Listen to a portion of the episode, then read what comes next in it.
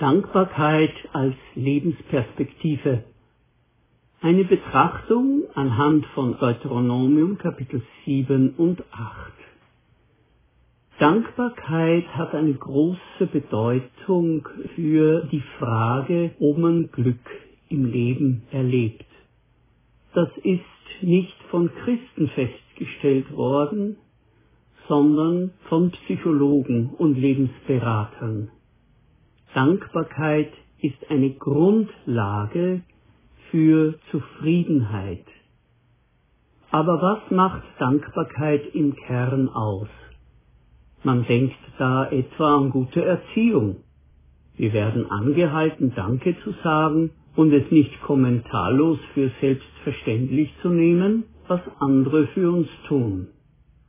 Wollen wir aber die Wurzel der Dankbarkeit verstehen, aus der sie hervorwächst, müssen wir tiefer graben.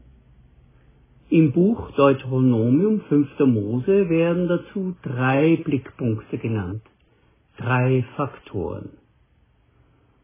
Der erste, die verinnerlichte Einsicht, dass einem vieles geschenkt wurde, was man nicht selbst erwerben konnte und musste.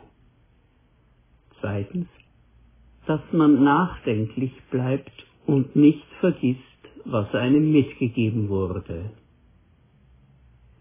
Drittens, dass man Mitmenschen mit Augen sieht, die von Dankbarkeit geschärft wurden. Gehen wir zum ersten. Wir müssen die Einsicht verinnerlichen, dass uns vieles geschenkt ist. Ich lese Deuteronomium 7, die Verse 6 bis 9. Dich hat der Herr, dein Gott, aus allen Völkern, die auf dem Erdboden sind, zu seinem Eigentumsvolk erwählt. Nicht deshalb, weil ihr zahlreicher wäret als alle anderen Völker, hat der Herr sich euch zugewandt und euch erwählt. Ihr seid ja das kleinste unter allen Völkern. Nein, weil der Herr Liebe zu euch hegte vor allem und neben allem, was wir selbst durch Fleiß und Tüchtigkeit schaffen können, ist uns vieles geschenkt worden, was uns letztlich ausmacht. Dankbarkeit hat also entschieden mit der Einsicht zu tun, in welchem Maß wir uns anderen verdanken, nämlich Gott, guten Menschen und bestimmten Umständen dass wir am Leben sind, atmen können und Kraft haben, Fähigkeiten und Begabungen mitbekommen haben. Das kann sich niemand nehmen. Wenn wir von Krankheit, Unfällen und Widerfahrnissen verschont geblieben sind, die uns körperlich und seelisch hätten zerstören können, oder wenn wir ein soziales Gesundheitssystem haben, das uns unterstützt, wenn wir vielleicht eine Behinderung oder Einschränkung haben, dann wurde uns das geschenkt, bevor wir darauf aufbauen konnten.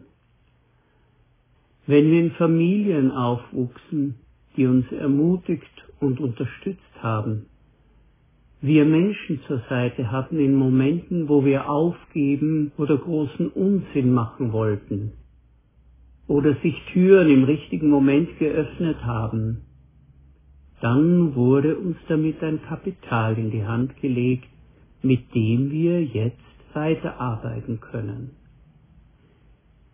Das Deuteronomium nennt als die großen Geschenke an Israel die zwei unverdienten Gottestaten Erwählung und Errettung. Wir Christen können gar nicht anders, als an das alles überragende Gottesgeschenk Jesus Christus zu denken, dem wir uns mit Haut und Haaren verdanken. Wir sollen Meister der Dankbarkeit sein, weil wir bekennen, dass wir beschenkt sind mit Gnade und Barmherzigkeit und wir uns die Liebe Gottes durch nichts erkaufen und erwerben konnten, auch nicht durch strengste und disziplinierteste Frömmigkeit. Das also ist der erste wesentliche Impuls im Blick auf Dankbarkeit. Wir müssen die Einsicht verinnerlichen, dass uns viel geschenkt ist. Der zweite Impuls.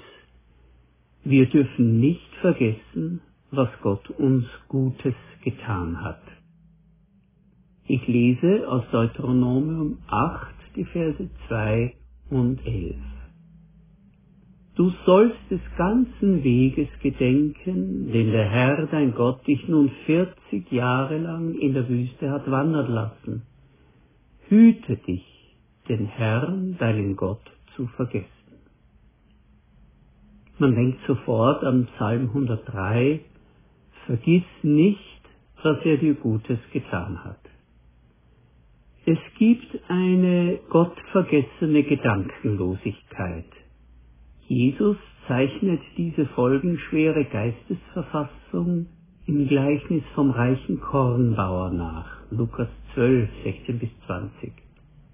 Das Übel, an dem dieser Bauer letztlich scheitert, ist nicht, dass er aktiv etwas Schlechtes getan hätte, dass er zum Beispiel seine Knechte ausgebeutet hätte. Nein, das Übel ist gedankenlose Abwesenheit von Dankbarkeit. Als es eine Reihe von sehr guten Ernten gegeben hat, redet er eigentlich nur mit sich selbst, mit seiner Seele. Alles ist sein Reichtum, sein Komfort, sein Vermögen. Er scheint alles im Griff zu haben. Dabei vergisst er das Entscheidende, nämlich Gott zu danken, der durch vielerlei Faktoren eine gute Ernte ermöglicht hat. Es sind die ganz normalen Abnützungserscheinungen des Lebens, die uns vergesslich machen. Und wir geraten dann ins Fahrwasser des reichen Bauern. Darum müssen wir unseren Glauben pflegen, damit die gesunde Erinnerungskultur im biblischen Sinn täglich neu erfrischt und belebt wird. Vergiss nicht, was er dir Gutes getan hat. Wir haben also gesehen, wir müssen die Einsicht verinnerlichen, dass uns viel geschenkt ist. Und jetzt kommt dazu, wir dürfen nicht vergessen, was Gott uns Gutes getan hat. Ein dritter Impuls aus dem Buch Deuteronomium zum Thema Dankbarkeit. Wir lesen in 8.17. Denke nicht etwa bei dir selbst, meine Kraft und meine starken Arme haben mir diesen Wohlstand verschafft. Dieser Satz, den Deuteronomium als gelebte Gottvergessenheit brandmarkt, ist in unseren Breiten zum Standard geworden. Er verleitet uns zu einer egozentrischen Haltung, die den anderen aus dem Blick verliert. Das biblische Gegengewicht dazu finden wir im Sabbatgebot im fünften Kapitel von Deuteronomium. Aber am siebenten Tag ist der Sabbat des Herrn deines Gottes. Du sollst keine Arbeit tun, auch nicht dein Sohn, deine Tochter, dein Knecht, deine Magd, Rind, Esel, all dein Vieh, auch nicht dein Fremdling, der in deiner Stadt lebt, auf dass dein Knecht und deine Magd ruhen gleich wie du. Denn du sollst daran denken, dass auch du Knecht in Ägyptenland warst. Israel darf eben nicht vergessen, dass es sich selbst Gott verdankt. Es darf eben nicht vergessen, wie Gott es in der Wüste geführt und versorgt hat. Aus diesem Nachdenken entsteht Dankbarkeit und aus der Dankbarkeit die Einstellung, so wie mir geschehen ist, so gönne ich es auch dem anderen. Nun könnte man ja sagen, alles logisch, alles klar, aber Achtung, Es gibt eine Anomalie in unserem Denken und in unserer Seele, die dazu führt, dass wir das Empfangene nicht auf unsere Mitmenschen übertragen. Diese Anomalie ist gravierend und Jesus widmet ihr ein eigenes Gleichnis, das Gleichnis vom Schalksknecht in Matthäus 18. Da geht es um zwei Knechte. Der erste Knecht verdankt sein nacktes Überleben völlig seinem Herrn. Der vergibt ihm aus Güte und Mitleid einen dreistelligen Millionenbetrag. Nichts konnte er für sich tun. Zu tief saß er in der Tinte. Doch genau dieser Knecht geht hinaus, sieht einen Mitknecht, der ihm umgerechnet 80 Euro schuldet, und packte und würgte ihn und sprach, bezahle, was du mir schuldig bist. Zum Abschluss des dritten Teils erinnern wir uns noch einmal an die Impulse, die wir mitnehmen können aus dem Buch Deuteronomium.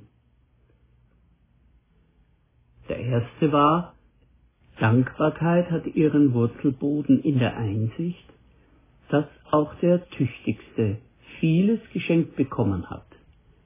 Er musste und konnte sich die Grundlagen und Voraussetzungen seiner Existenz nicht verdienen. Entscheidendes wurde ihm mitgegeben. Der zweite war, wir dürfen nicht vergessen, was Gott uns Gutes getan hat. Das Nichtvergessen gehört unabdingbar zum Innenleben der Dankbarkeit. Erinnern wir uns noch einmal dran. Der reiche Kornbauer ist ein warnendes Beispiel für selbstbezogene Gedankenlosigkeit. Und nun zuletzt, weil uns viel geschenkt wurde, haben wir eine bestimmte Sicht auf andere Menschen. Dankbarkeit macht uns zu hilfsbereiten Menschen denen gegenüber, die eine schlechtere Ausgangslage im Leben haben. Sie schließt nicht aus, dass wir stolz sind auf unser Können und unseren Fleiß. Dankbarkeit verhindert aber, dass wir in den Sog der Selbstgefälligkeit, der Selbstgerechtigkeit und des Egoismus geraten und auf die weniger erfolgreichen herabsehen. Amen.